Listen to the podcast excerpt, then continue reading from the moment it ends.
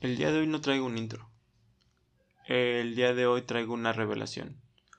Estaba viendo hace un momento The Midnight Gospel en Netflix y vi este capítulo donde Duncan Trussell habla con su mamá. Y al verlo y reflexionarlo me di cuenta que su mamá abrazó el cambio más grande que puede haber en esta vida. El pasar de un plano físico a un plano prácticamente desconocido por todos que es la muerte. La mamá de Duncan Trussell tenía metástasis por cáncer de mama. Y tienen esta conversación muy personal, muy íntima, en donde ella cuenta cómo ha llevado todo este proceso y le cuenta a su hijo de lo plena que se siente, ya que abrazó como esa esa idea o ese cambio justamente que se iba a producir. Decía que muchas veces muchas veces nos negamos a, fluir por este río y que ahí es cuando más nos lastimamos. Entonces me puse a pensar en las veces que te aferras a algo, a alguien y no aceptas el cambio que está por venir y terminas sufriendo más y cuando logras aceptar ese cambio es cuando realmente te das cuenta que justamente es eso, es, es fluir y aceptar lo que viene. Entonces, fue algo muy raro, algo que quería compartir con ustedes. Creo que en esta plática que tengo con mi amigo podemos ver cómo pues muchas veces planeamos algo, tenemos planes para nosotros de algo y las cosas terminan cambiando, pero la mayoría de las veces es para un bien. Muchas veces el abrazar esos cambios te puede abrir muchísimas puertas y puede ver puede hacerte ver todo ese potencial nuevamente que, que tienes y, y todas esas áreas o esos dones o habilidades que tienes y que no te habías dado cuenta pero solo al abrazar los cambios es donde puedes realmente descubrirlos. El día de hoy te comparto la plática que tuve con mi amigo. Acompáñanos.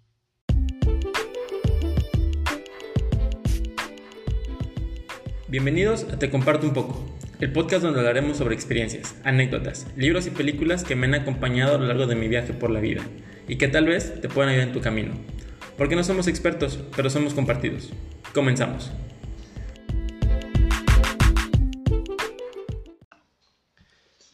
¿Qué tal? Buenos días, tardes, noches. No importa la hora que nos estés escuchando. bienvenidos a un capítulo más de este su podcast, Te comparto un poco. Antes de empezar todo esto, la verdad es que quiero agradecerles. El día de hoy Viernes 12 de junio llegamos a las 51 reproducciones, lo cual es para mí un buen. No esperaba tener como este este tipo de números en solo tres episodios, bueno dos, pero de verdad muchas gracias, muchas gracias también a todos los que me han apoyado, todos los que me han mandado mensajes, de verdad se siente muy muy padre que te apoyen en tus proyectos y a seguirle, a seguirle dando y y a seguir creciendo este, este canal y sacando temas que sean de interés. El día de hoy tengo un invitado especial, es otro amigo, uno de mis, de mis mejores amigos, diría yo. Eh, es también un amigo que conocimos en la secundaria, bueno, que conocí en la secundaria junto con Alan. Y con él me identifico mucho porque Pasa que muchas veces planeamos la vida, muchas veces planeamos qué queremos, pero a veces el destino nos lleva hacia, hacia otro lado. el día de hoy quiero presentarles a, nuevamente a mi amigo, Eric Tech. ¿Cómo estás, amigo? ¿Qué tal? Buenas tardes, Eric. Noches, días, eh, a la hora que nos estén escuchando a todos ustedes. La verdad es que es un honor para mí este, que me hayas invitado, que me hayas eh, pedido este, en que yo pudiera estar aquí y créeme que cuando me enteré de, de, que sacaste tu podcast, me emocioné muchísimo y dije, wow, ese vato está loco y, se está aventando, pues qué chido, ¿no? Me da muchísimo gusto poder estar aquí. Este, ni sabes que soy una de las personas que más te apoya y que también más admiro porque también has sido un gran maestro de vida para mí. Amigo, muchas gracias, de verdad. Tus palabras significan mucho para mí, de verdad, que no sé qué decir. no sé qué decir, amigo, pero de verdad, muchas gracias. Em, antes de, de comenzar esta, esta plática, ¿por qué no nos hablas un poquito de ti? Este, cuéntanos a qué te dedicas, qué estudiaste. Pues bueno, tengo 27 años, eh, soy de aquí de Cancún y actualmente estoy trabajando en un banco como ejecutivo de ventas. Me especializo en el tema de medios de cobro, e-commerce, terminales punto de venta, etc. ¿no? Es muy curioso porque yo estudié una carrera diferente, totalmente diferente a lo que hoy en día me encuentro desarrollando, me encuentro elaborando. Yo estudié la carrera en nutrición. Yo a los 18 años decidí eh, tomar la, el camino de irme a vivir solo a otra ciudad, tal como lo escuchábamos en, como, como Alan. Sin embargo, yo me fui a Valladolid, ¿no? Y ahí sí me fui a vivir solito, sí, sí, sin, sin abuelitos que me acompañaran, sin nadie a mi lado. Y fue algo totalmente nuevo, totalmente diferente, que, vaya, yo, honestamente, yo a las personas que están teniendo esa decisión, están pensando tomar esa decisión de irse a vivir solos eh, o emprender una vida nueva, la verdad es que sí lo recomiendo porque eh, te cambia la vida, hace que tú madures, hace... Pero vaya, yo estudié la carrera de nutrición en Valladolid cinco años, cuatro años de licenciatura y un año más de, de servicio social el cual lo hice en un centro de salud llamado Chichimila. Okay. ¿no? Entonces de ahí, me, de ahí regreso a, a, Cancún y empiezo a buscar trabajo y me encuentro con el área del desempleo, con el área de que no hay muchas oportunidades. ¿no? Una realidad que a veces muchas personas viven, ¿no? Que a veces terminas la carrera y no es como muy... No es como tan rápido que encuentras un trabajo y menos de lo que quieres, ¿no? Y menos bien pagado, tal vez. Totalmente, eso es totalmente cierto, porque en primera muchos trabajos te piden lo que es eh, experiencia. Si no tienes experiencia, pues vaya, estás ante un mercado laboral inmenso. Y la otra es que tengas algún conocido que te ayude a sostenerte o te ayude a, dar tus primeros pasos en tu profesión. Afortunadamente, eh, pues yo llego, no encuentro trabajo en, lo que yo estudié y comencé apoyando a mi mamá tenemos actualmente un puesto de antojitos yucatecos aquí en la, aquí en la ciudad y este, pues ahí comencé apoyándola, ¿no? Eh, haciendo los mandados, ayudándola en las noches, pero después de tres meses eh, un amigo me dijo que si no quería entrar a trabajar a algún hotel, ¿no? Entonces él, eh, me, me, ayudó, me presentó con el chef ejecutivo y pues vaya, tuvimos la primera entrevista con el chef y, y me dijo que sí, que estaba bien que podía empezar a elaborar, ¿no? ahí es cuando yo empiezo a trabajar como ayudante de cocina. Esto, perdón que te interrumpa, tiene que ver con, con lo que estudiaste, o sea, como con el área de la eh, de nutrición. Tiene que ver en cierta parte, porque nutrición es como combinar la carrera de gastronomía con una carrera de medicina. Okay, Cuando tú combinas esas dos partes, empiezas a entender que la comida puede fungir como medicina. ¿no? Entonces, eh, sí, ya yo tenía conocimientos, ya que en la prepa también llevé un taller de gastronomía. Y pues ya tenía conocimientos culinarios porque también en la universidad tomé taller de, este, de gastronomía. Entonces ya estoy familiarizado. Eh, la ventaja también de haber estudiado nutrición es que me capacitan en el área de higiene alimentaria, higiene y seguridad alimentaria, que se maneja muchísimo en los hoteles, que también se maneja lo que es el distintivo H, el distintivo ISO, ISO 9000. este, entonces, prácticamente estaba bastante empapado de ese mundo y pues en las técnicas culinarias, pues ahí fue que me fui este, aprendiendo, ¿no? A cocinar, a, seguir las instrucciones de los chefs.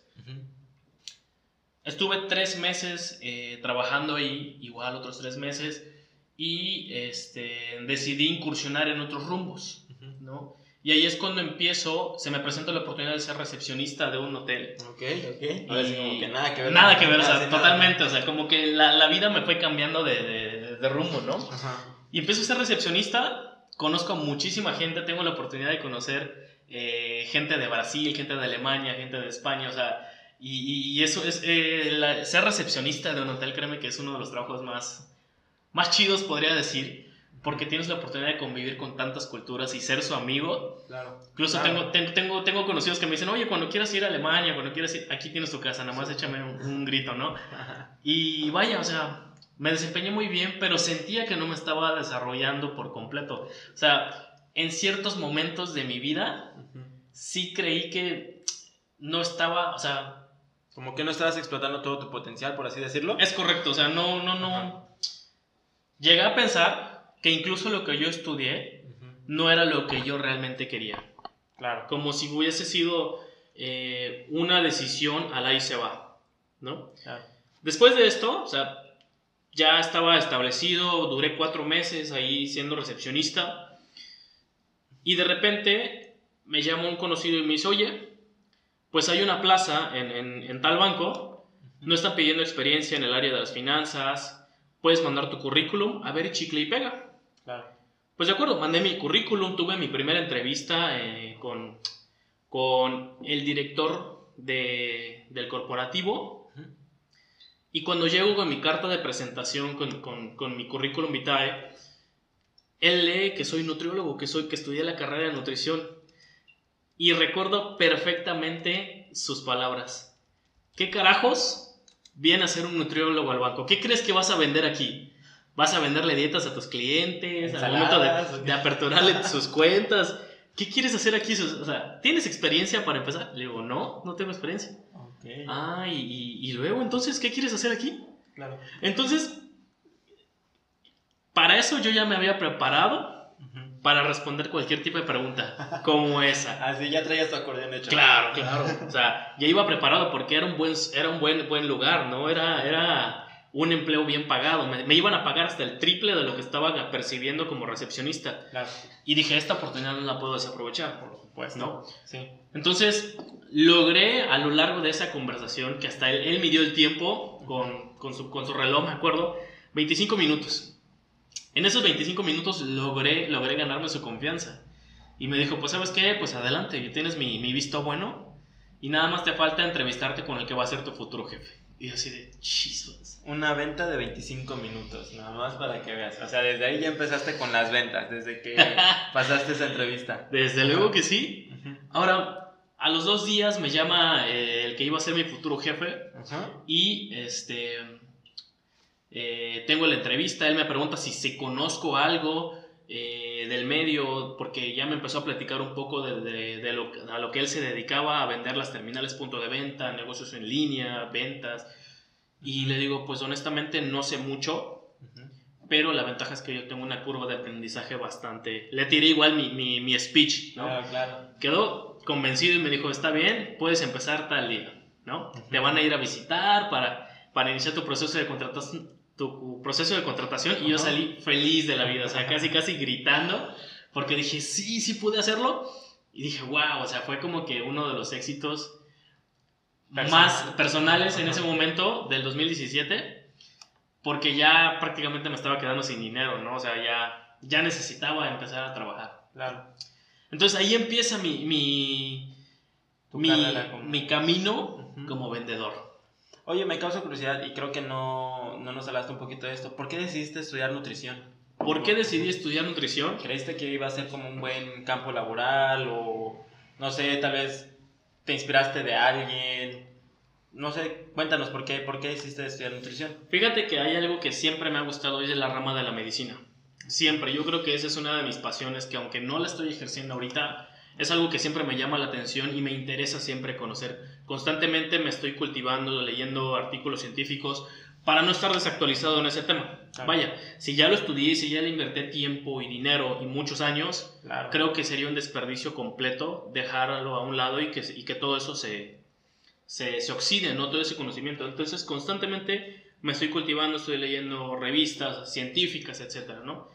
Siempre desde pequeño me ha gustado lo que es la medicina y sobre todo el área de la veterinaria. Me encanta, yo amo los animales. Y, y recuerdo que cuando era pequeño y mi papá me, me- me llevaba en el coche, eh, pasábamos por una veterinaria y yo siempre le decía, papá, un día voy a trabajar ahí, papá, un día voy a trabajar ahí. Pero bueno, la vida da muchas vueltas y terminé eligiendo nutrición. ¿Por qué? Porque cuando yo salí de la prepa, pues vaya, todos, creo que todos los que hemos pasado en la prepa y estamos ante la decisión, la enorme decisión de tomar una decisión que va a afectar el rumbo de tu vida, Sí. porque Claro. quiere, porque o sea, yo me, yo me hice la pregunta, ¿la carrera que yo elija es la que me va a sostener el resto de mi vida? Claro, ¿no? Y que 18, 17, 18 años, para los que no sepan aquí en México, pues no. Aquí, todos sabemos es de México. Pero lo que voy es, terminas a los 17, 18 años, pero a veces no estás listo para ese tipo de decisiones, ¿sabes? Es justamente como tú dices, es, es la carrera que te va a sostener el resto de tu vida y tienes 18 años. O sea, yo en lo personal a veces pienso que no estás como muy maduro para, para tomar ese tipo de decisiones a esa edad. Pero bueno, síguenos contando. Y bueno, tomaste la decisión. Y, tomé la decisión. Sabes, yo estaba en la prepa y todos mis amigos ya estaban diciendo, no, pues yo quiero estudiar en, en, en tal universidad y quiero ser mercadólogo, yo, yo voy a estudiar gastronomía, yo voy a estudiar turismo, yo voy a estudiar relaciones internacionales. O sea, todos mis, mis amigos como que ya se estaban eh, tomando las decisiones, sus caminos. Y yo me vi en la, en la necesidad de decir, ok, ¿qué quieres estudiar? ¿Qué, ¿Qué es lo que Eric quiere en este momento? Y la verdad es que aquí en Cancún en ese momento no había muchas opciones para estudiar. Todas las opciones que habían eran enfocadas al turismo. Sí, siempre. Sí. Y pues o yo estudiaba turismo o yo o estudiaba gastronomía, pero no era algo que a mí me apasionara, ¿sabes? No era algo que a mí me, me llamara la atención. La otra estaba en, irme hasta Mérida para aplicar a la UADI o pagar a alguna universidad privada para poder estudiar medicina. Cosa que, pues, la segunda parte, la segunda opción, no estaba discusión porque pues estaban muy caras las colegiaturas, ¿no? Entonces, eh, decido no aplicar para la WADI por los rumores, por, porque muchos de mis, de mis conocidos me habían dicho, no, mejor ni lo hagas, mejor ni lo intentes porque no vas a quedar. Y esos comentarios negativos hicieron que, que, yo dijera, no, pues sabes que no soy tan bueno como para estudiar medicina, ¿no? Ok, ok. Entonces, analizando, viendo más opciones, llegaban las ferias de, de universidades a, a, las prepas. y encuentro una universidad que ofrece la licenciatura en nutrición. Y empecé a ver el plan de estudios y dije, oh, soy interesante. Eh, viajo a Valladolid con dos amigas en ese momento para poder visitar las escuelas y, todo lo que allí ofrecían.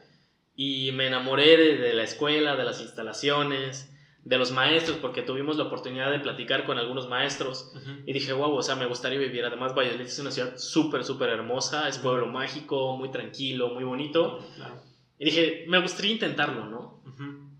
Entonces, llegué a la conclusión de que me gustaría estudiar nutrición. ¿Por qué? Porque combina un área que me encanta, que me apasiona, que es la medicina, y, con, y la combina con el área de la gastronomía, que es prácticamente con eso puedes tratar enfermedades, incluso con la alimentación, ¿no?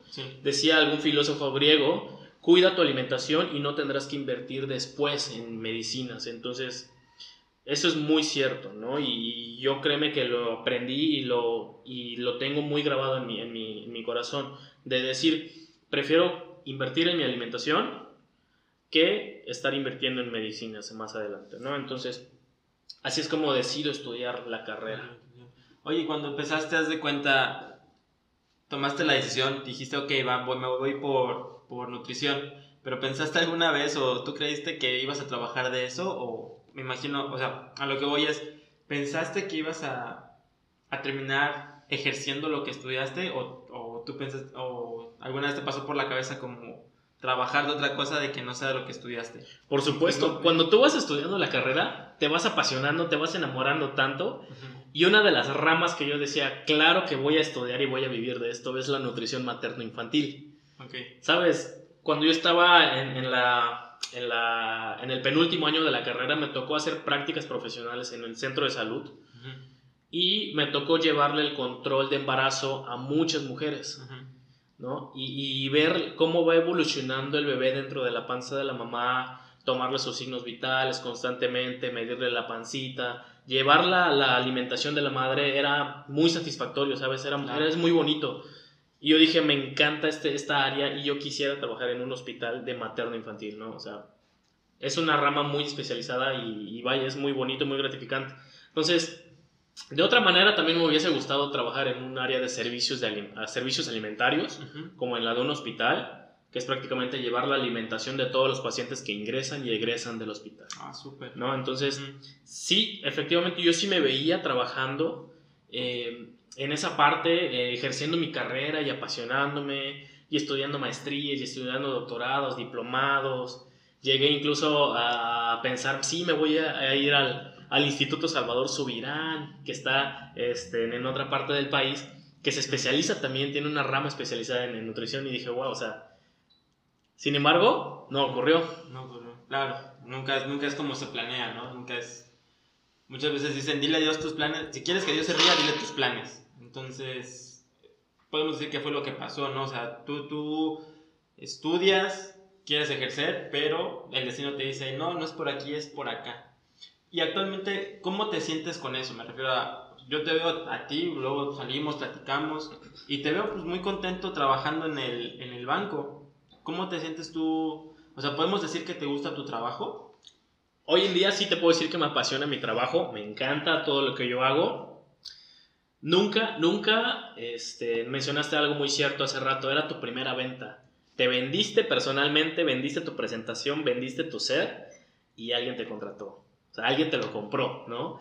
Y, vaya, es algo que he ido desarrollando y es un talento oculto que, que no sabía que tenía. Y me ha encantado, me ha gustado la manera en cómo se ha ido desarrollando el trabajo, cómo fui escalando poco a poco, porque inicié como un auxiliar administrativo, luego me dieron la oportunidad de, de mostrar mi valía, mis habilidades.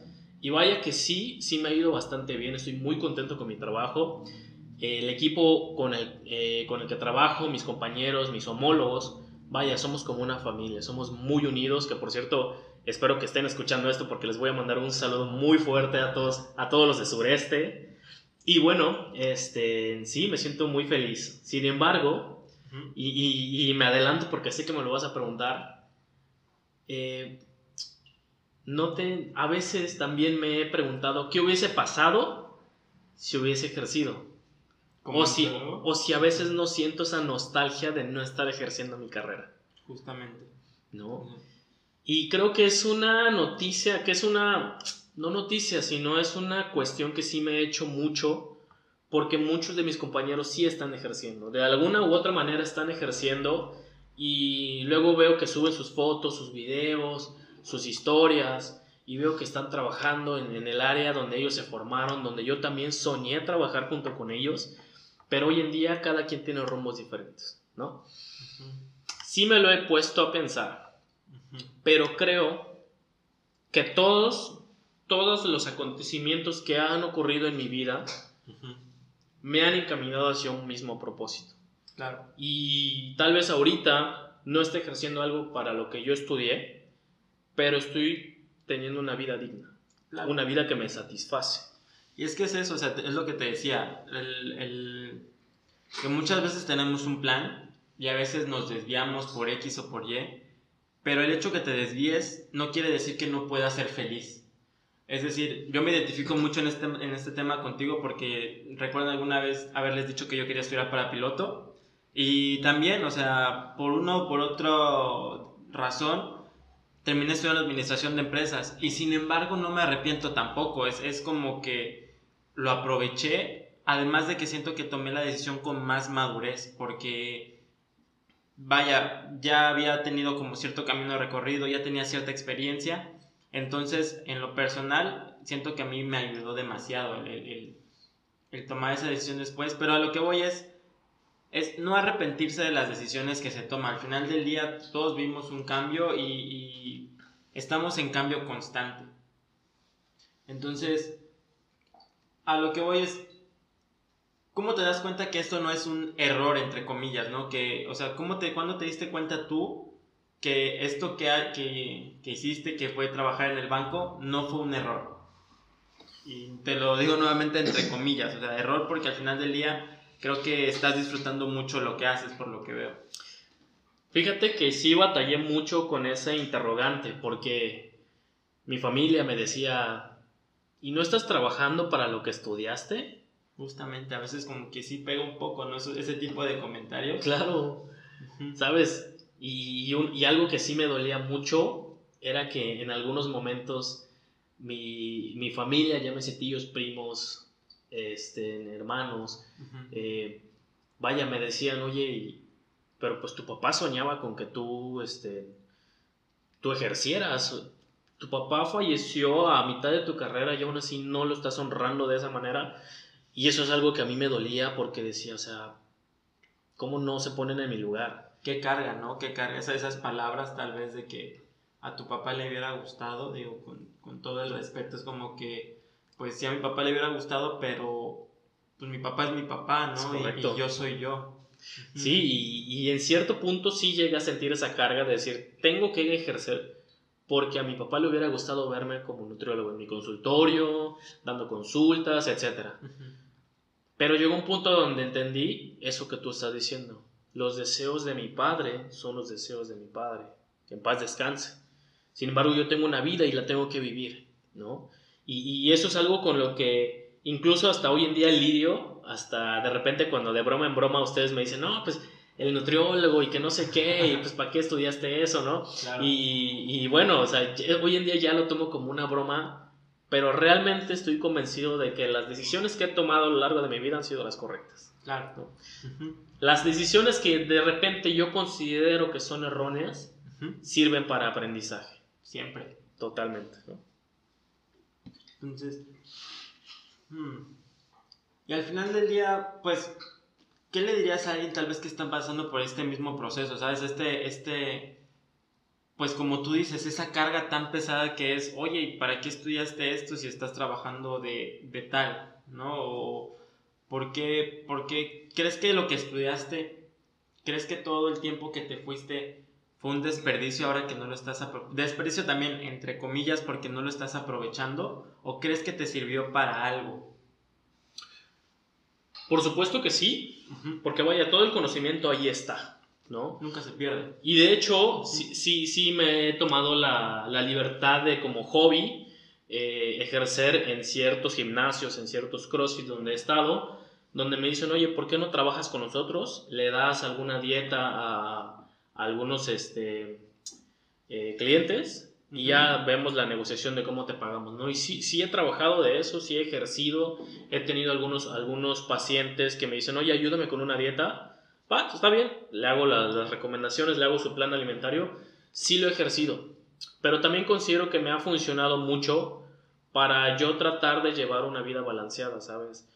Eh, y ayuda mucho en ciertos aspectos donde yo puedo entender eh, la magnitud de lo que significa cuidar tu salud de manera integral. No solamente ir al médico, sino también eh, cuidar tu alimentación, cuidar tu actividad física, tu consumo de agua, etcétera, ¿no? Vaya, yo creo que la nutrición sería una rama donde eh, la pudiéramos ver de una manera eh, cotidiana, podría decirse, pudiera implementarse directamente algún plan escolar, así como la educación física, que es importante, nosotros tenemos que saber eh, alimentarnos correctamente desde pequeños, ¿no? Entonces, no, no considero que haya sido un desperdicio porque hoy en día aprovecho y valoro o atesoro esas enseñanzas que recibí pero sí, sí este, considero muy importante que aquellas personas que estén en la misma situación que yo, que por X o por Y situación no estén ejerciendo, porque el mercado laboral es muy grande, porque no hay tantas oportunidades, que no se desanimen, que al contrario, amen lo que están haciendo en este momento que, ok, si yo estoy trabajando como vendedor, voy a ser el mejor vendedor porque eso es lo que estoy haciendo y eso es lo que me va a llenar de satisfacción el día de mañana.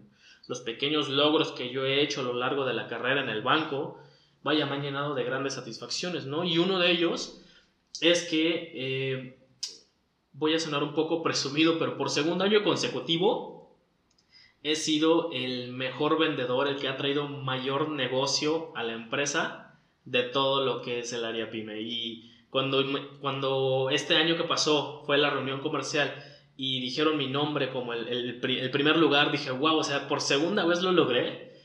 Y dije, es algo increíble porque cuando tú haces lo que te apasiona, realmente los resultados están. Y esos logros que tú vas teniendo a lo largo de tu vida son los que te hacen afianzarte en tu carrera, ¿no? Eh, eh, eh, sea lo que sea lo que estás emprendiendo. Entonces, yo nunca estudié un, un, tomé un curso de ventas, nunca lo hice, simplemente con el paso del tiempo. Entonces, a esas personas que están ejerciendo o están trabajando de algo que no ejercieron, no se desanimen, sino que échenle todas las ganas, que se esfuercen al máximo, que no importa que tú, que tú tengas un 1% de talento, recuerda que siempre es el 99% de esfuerzo en todo lo que tú vayas a emprender. Claro. No, que siempre hay de dos sopas, ¿no? O te quejas por lo que estudiaste y no encuentras chamba, o le cambias, que al final del día creo que muchas veces nos pesa esa parte, ¿no? Regresando otra vez al tema de que nos pesa de que ya nos vieron estudiar algo, ya nos vieron esforzarnos por algo y que de repente no estés ejerciendo, pero sí es como, güey, o sea, es mi vida y al final del día voy a hacer lo que más me convenga a mí, ¿no? O sea, es, es como, no tienes que demostrarle nada a nadie, si tienes que hacer cambios, hazlos, porque vivimos como en un, en un mundo de cambios constantes. Em, la otra pregunta es. ¿Cuál, ¿Cuál, crees que es la, la, edad o cuál crees como que es el límite máximo de edad para equivocarte, nuevamente entre comillas? Vaya, yo creo que no existiría un límite máximo para equivocarte, porque constant, somos humanos y, y errar es de, de, humanos totalmente. Creo que conforme nos vamos equivocando, es más, yo, yo les recomendaría que se equivocaran más porque así es cuando tú vas a, entender esas cosas. Decía Thomas Alva Edison, después de inventar el bombillo, yo no he descubierto 3.000 maneras, eh, yo no he errado 3.000 veces, yo he descubierto que hay 3.000 maneras de cómo no inventar el bombillo. Entonces, de los errores nosotros aprendemos. Pero qué mejor también que si alguien ya pasó por ese camino, tú tomes el consejo de él. Para que ya no sea válido esa, ese refrán que dice... Eh, nadie aprende de los errores humanos, de los errores ajenos, ¿no? Entonces eso es totalmente eh, falso, porque sí podemos aprender de las personas que han pasado, que han caminado antes de nosotros y podemos tomar aprendizaje de ellos. Entonces, vaya, equivóquense las veces que ustedes sean, que ustedes necesiten, pero siempre, siempre sigan adelante y con una meta enfrente. En, Claro, porque de hecho aquí en México muchas veces por eso casi no hay líderes, porque nos da miedo como equivocarnos. Nadie quiere llevarse el regaño, nadie quiere ser señalado, nadie quiere que pasar y, y, que le digan, miren, ese es el tipo que estudió nutriología y ahora trabaja en un banco, ¿no? Creo que es lo que nos falta mucho, como tener ese valor de decir, esto es lo que yo quiero y esto es lo que voy a hacer. Como te digo, no, no esa pregunta era como pregunta trampa al final del día, porque es cierto, o sea, nunca, nunca llegas para equivocarse, y así tengas 40, si tienes 50, 60 años, siempre puedes darle un giro a tu vida. Eh, ¿Perdiste amigos, Eri? O sea, tuviste como, digo, ya nos comentaste un poquito, pero hubo más, o sea, detrás de todo eso, como perdiste, tal vez tu familia te dejó de hablar algún tiempo, o, o sí, sufriste como de burlas, pero como más fuertes, afuera del, del, del, cotorreo que a veces tenemos aquí entre nosotros, sufriste como, de, sí, tuviste como alguna pelea fuerte con alguien más, ya sea otros amigos o tu familia. Peleas fuertes o discusiones o algún, algún altercado, no. Uh -huh. Pero sí hay personas que han salido de mi vida porque mis caminos tomaron otros rumbos totalmente diferentes. ¿No? Creo que al salir de la universidad, ya todos graduados, ya todos con la fiesta y todo, eh, cada quien tomó sus, sus rumbos. Yo hoy en día mantengo comunicación con muy pocos, porque cada quien anda en lo suyo también, ¿no? Claro. Entonces, eh, a lo largo de mi vida sí he perdido muchas amistades porque empiezo a hacer algo o dejo de hacer cosas, pero eso es algo que hoy en día, es algo que hoy en día ya no me preocupa. ¿Sabes? Yo he entendido que con el tiempo, conforme vas madurando, tu círculo de amistades se va reduciendo, pero cada vez es de mayor calidad y de mejor calidad, ¿no? Y, y eso es algo que precisamente eh, platico mucho con ustedes, ¿no? Eh, en, alguna, en alguna plática contigo en, en, en, el coche, porque esas son las, las más profundas, este, me decías que también has perdido muchos amigos, que también has perdido a mucha gente, pero al final, al fin de, del día, te das cuenta de que esas personas realmente tenían un propósito en tu vida, la cumplieron y ya prácticamente ya no tienen por qué estar ahí, ¿no? Y no tienen por qué afectarte, simplemente en tu vida van a entrar y van a salir las personas que tengan que. Sí, claro, ¿no? Y que a veces pasa que tenemos como esos amigos que no aceptan ese cambio. Al final día es lo que te digo, o sea, vivimos en un cambio constante y, y, creo que es muy necesario como persona que cada determinado tiempo vayas teniendo un cambio. Y cuando no te aceptan esos amigos, como esos, esos cambios que vas dando, que al final del día son parte de una evolución, se siente un poco feo, pero a veces tienes que dejarlos atrás. Totalmente, totalmente. De hecho, el Eric que tú conocías hace tres meses ya no es el mismo Eric de hoy en día, ¿no? Y decía un, un, un, un un conferencista muy, famoso decía que una vez uno de sus, parientes más allegados le dijo, no esperaba eso de ti, ¿no? Como diciéndole, eh, pues es que tú no eres la misma persona de antes.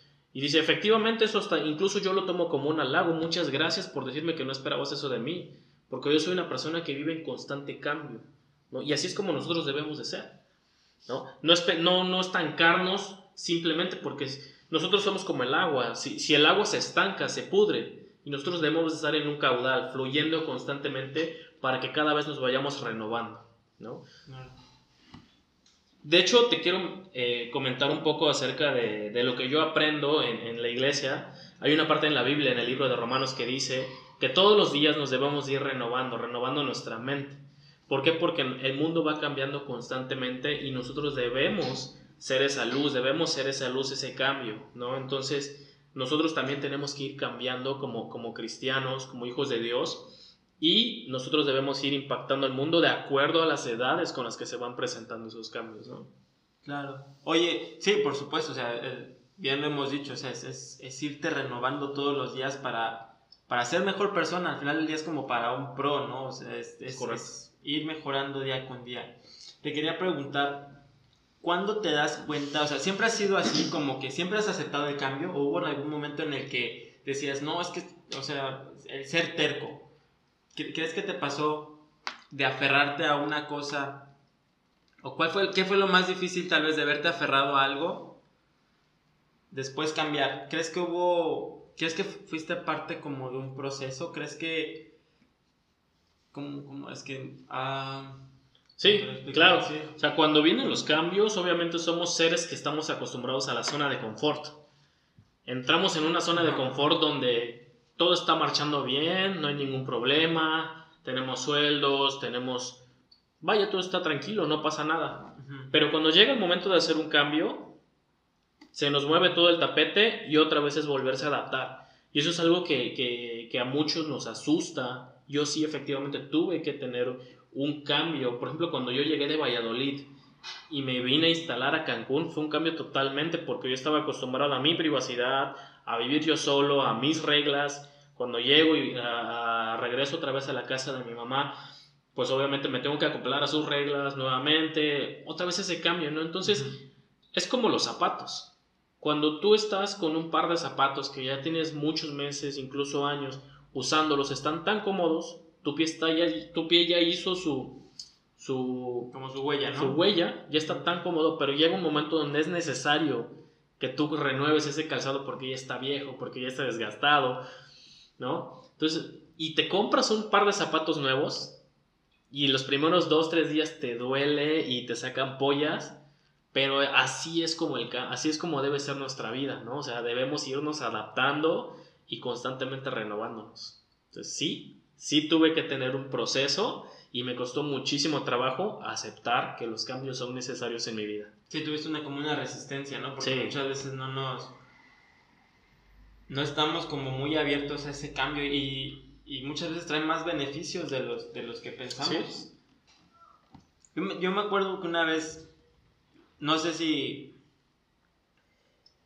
No estoy muy seguro si me lo dijiste a mí directamente, pero alguna vez escuché que dijiste que cuando eras... Ya me acordé, lo publicaste. Publicaste que cuando eras pequeño le dijiste a una maestra que querías terminar una carrera. Y, y que esa maestra te vio como con cara de escepticismo. Si no me equivoco, fue en el kinder. En la primaria. En la primaria, que te vio con cara de escepticismo y, y que pues, no pensó que lo fueras a lograr, ¿no? es correcto, porque ¿qué, ¿qué, anécdota me acabas de acordar, porque debo de reconocer que yo era un niño muy, pero muy desmadroso. De esos que le pegaba a las niñas, que se peleaba con medio mundo. O sea, que no quería hacer tarea, que se quedaba castigado y le valía. O sea, neta, yo era, yo era un niño que de, de, esos que no dabas ni un peso. Dices, ay, este chamaco, ya, por favor, ya que lo pasen de año, ¿no? Yo no lo quiero ver. Entonces, yo me acuerdo muy bien que ese día eh, yo llegué con la maestra y le dije, maestra, maestra. Ah, porque había estado viendo como que los, los comerciales ya, ya eran lo, lo, lo, las, las, épocas de las inscripciones a las escuelas y todo. Claro. Y yo dije, maestra, maestra, cuando yo sea grande, cuando termine la prepa, voy a entrar a estudiar a la universidad. Y efectivamente, la maestra solamente volteó a ver, me miró, me barrió con la mirada, así de, de pies a cabeza. Ajá. Y, pero yo no lo entendí, o sea, yo era un chamaco y dije, bueno, pues ya se lo dije, En ¿no? tu inocencia, en tu Claro. no te diste cuenta. Ajá. Y es esa parte donde la gente no cree en ti, ¿no? Donde, este, vaya, es, es algo increíble, es algo, bueno, no es increíble porque sí sucede, a mí me sucedió, que las personas no creen en ti, pero al final de cuentas termina siendo mucho más de lo que tú dices ser. Sí. Imagínate que ves a ese Eric pequeñito. A ese Eric que, que le dijo una vez a su maestra, maestra, quiero estudiar una carrera y que no creyó en ti.